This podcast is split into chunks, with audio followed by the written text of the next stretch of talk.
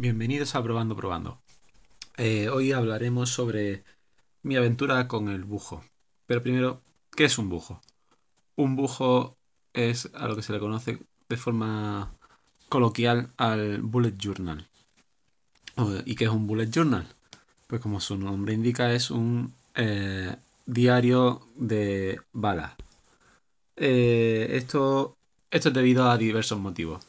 El primero es porque las hojas normalmente en vez de rayas y cuadros tienen puntos, lo que hace que la hoja parezca más blanca, ¿no? Eh, pero no solo eso, sino porque la idea principal es que tú todo lo que tengas en la mente lo escribas lo más rápido posible, como una bala, en la libreta. Así liberas la mente y te centras en lo importante. Y cuando ya has hecho lo importante, miras lo que tenías, lo que has apuntado y dices, vale, esto lo hago, o esto lo, dejo de hacer, o ya no me interesa, o ya ha pasado, o lo que sea. Mi aventura con el bujo empezó pues hará un tiempo, un año y medio así. Y viendo los precios en los que oscilaban los cuadernos, decidí hacerme mi propia hoja. Cogí Illustrator hice un A4, lo dividí en dos con un A5. Puse puntos a una distancia de 5 milímetros cada uno, el centro. Publicaré en las notas del, audio un enlace a mi Google Drive en el que hay unas plantillas y podéis descargaros las plantillas que hice para el Bullet Journal. Estas plantillas yo también le añadí algunas esquinas y algunos elementos intermedios para hacer líneas rectas más fácilmente, para guiar, una guía, básicamente, sí. Eh, para guiarte para, para hacer líneas mejor, ¿no? Y dividir la página mejor y demás. Eso digamos que fue mi primer bujo. El segundo bujo fue una libreta que ya de la marca... ¿Cómo se llama esto? Lextrum 1917. Eh, del tamaño A5 5 abierto, es decir, sería la mitad de un A5. Pues no sé qué tamaño tiene esto. Sé que no es. Un A5 sería cuando lo abres por abierto. No sé si se escucha.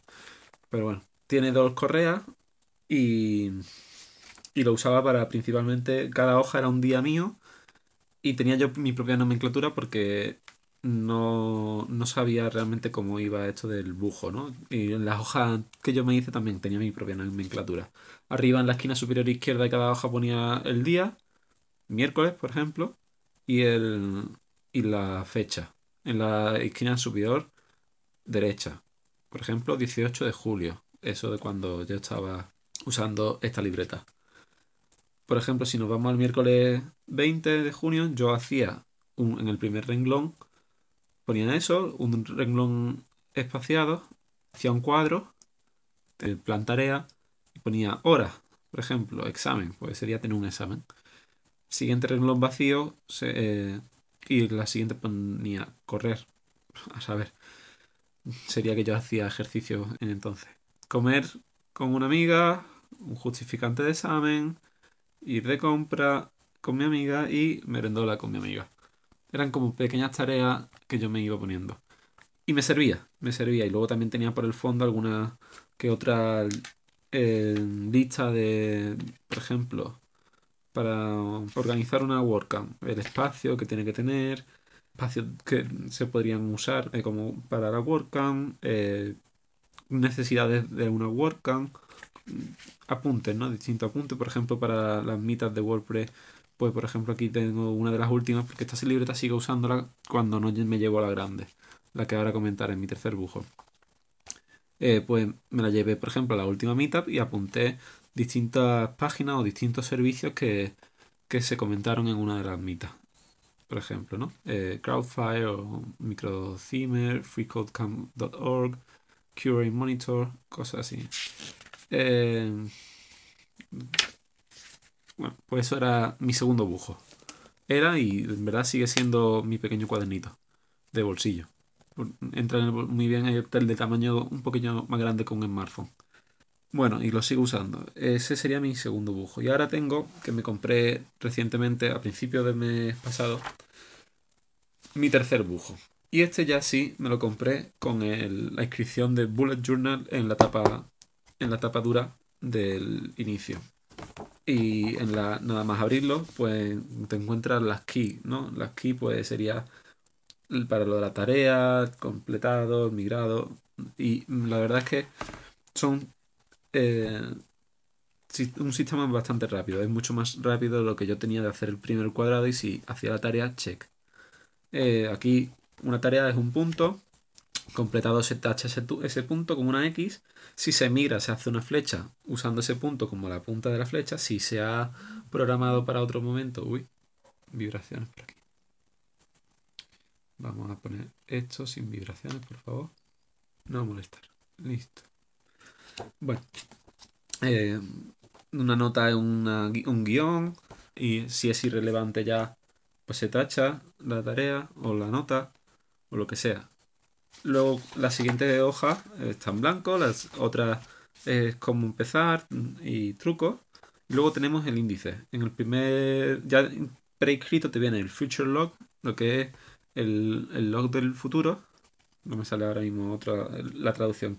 Y las instrucciones que estarían en la 241-248 de esa, esa hoja. Y yo, por ejemplo, ya tengo en febrero tengo la página que está en la página 5, empieza en la página 5.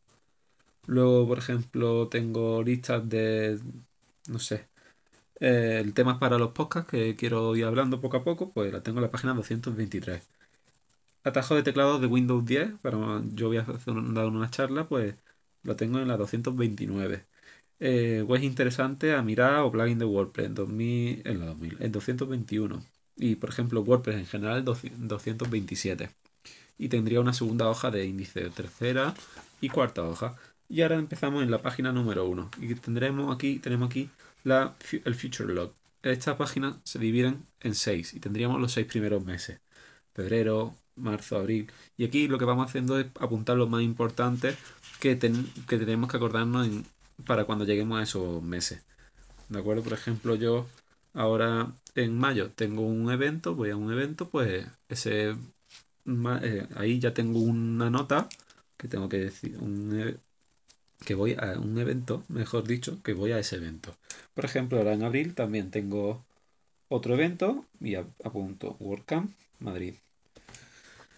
¿Qué más? La siguiente hoja es otro feature log. En este caso sería se divide otra vez en 6 y tendríamos agosto, septiembre, octubre, noviembre, diciembre y enero, porque yo este dibujo lo empecé en febrero, ¿de acuerdo? Entonces, pues directamente tú em, empiezas el bujo cuando empieza el mes. Y ahora la siguiente página, pues tendríamos febrero. En la, en la izquierda ponemos el, los números del, del mes, del 1 al 28 en este caso, siendo febrero. Y al lado, justo en la misma, en la columna siguiente, viernes, sábado, domingo, lunes, martes, miércoles, la letra inicial, solo. Y ahí, en, por ejemplo, eh, el día 6, miércoles, tendría un examen y una barbacoa. Por ejemplo, entonces tengo dos eventos en la misma línea apuntados. Son para eventos y notas bastante importantes que se sabe que va a tener. Para tú saberlo más adelante que lo va a tener. Es como si tuvieses un calendario de pared y lo apuntases también ahí citas del médico, cosas así.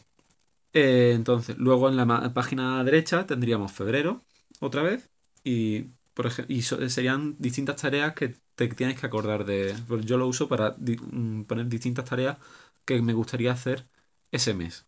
La de aquí, pues veo que una ha sido pasada a marzo, dos las he hecho y una, dos, tres, cuatro y cinco las he dejado sin hacer por ahora.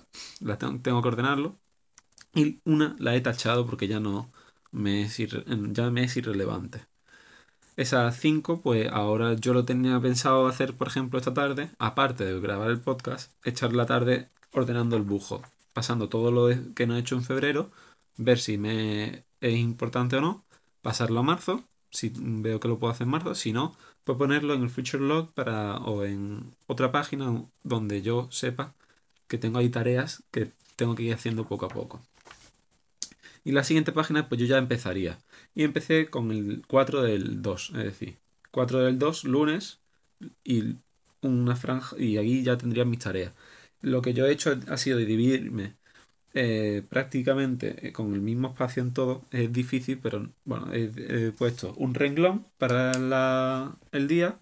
1, 2, 3, 4, 5, 6, 7 y 8 renglones para distintas tareas ese día. otro renglón para el título de ese día, 5 del 2 del martes, y un 2, 3, 4, 5, 6, 7, 8 renglones. Hemos dicho antes también 8, 2, 4, 6 y 8, sí.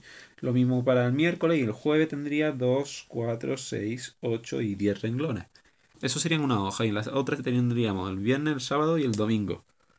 Como para el domingo se quedaba mucho hueco por debajo, lo que he hecho en la siguiente semana, no, en la otra, he puesto futuro. Y para tener en cuenta de todas las tareas que no he hecho esa semana o en las semanas anteriores, decir, oye, esto ya va directamente a futuro. Llegar el domingo, ver lo que no he hecho y decir, vale, esto para la semana siguiente lo paso ahí o para otro futuro. Lo paso ahí y paso la siguiente semana. Hago los días y los relleno.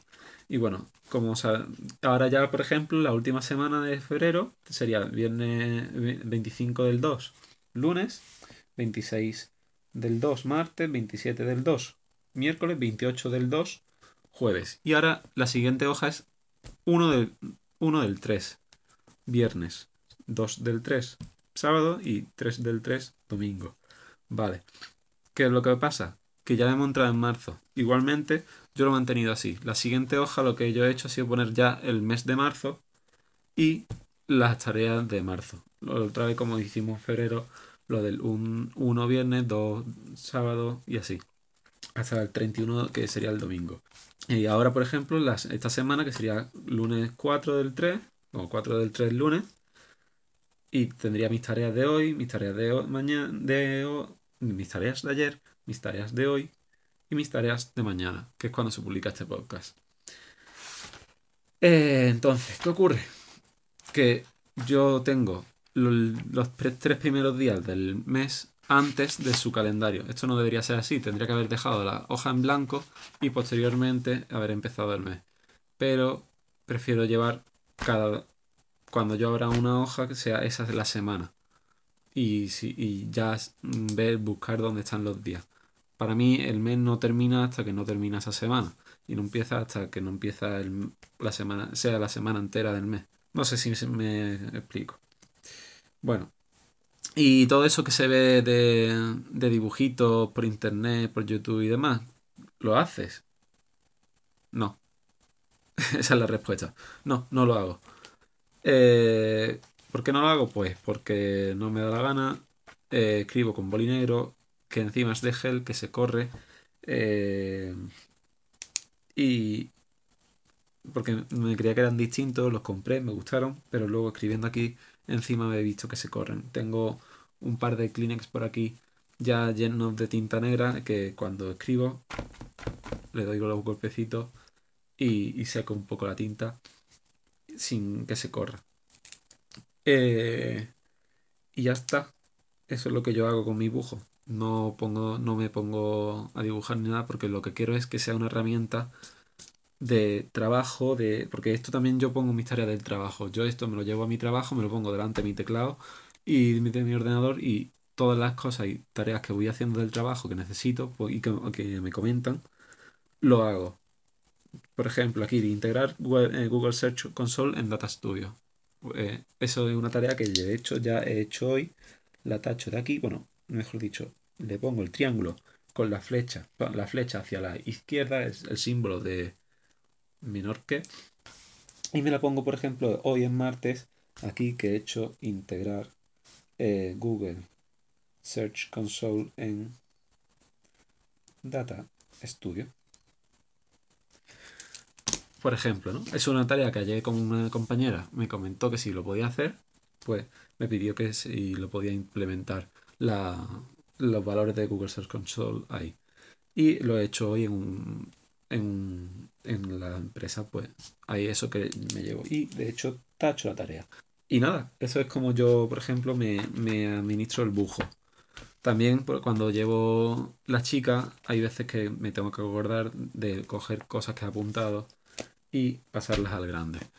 Por eso, mm, normalmente los domingos me pongo y hago la, el chequeo de ambas libretas a la vez y lo pongo todo en orden.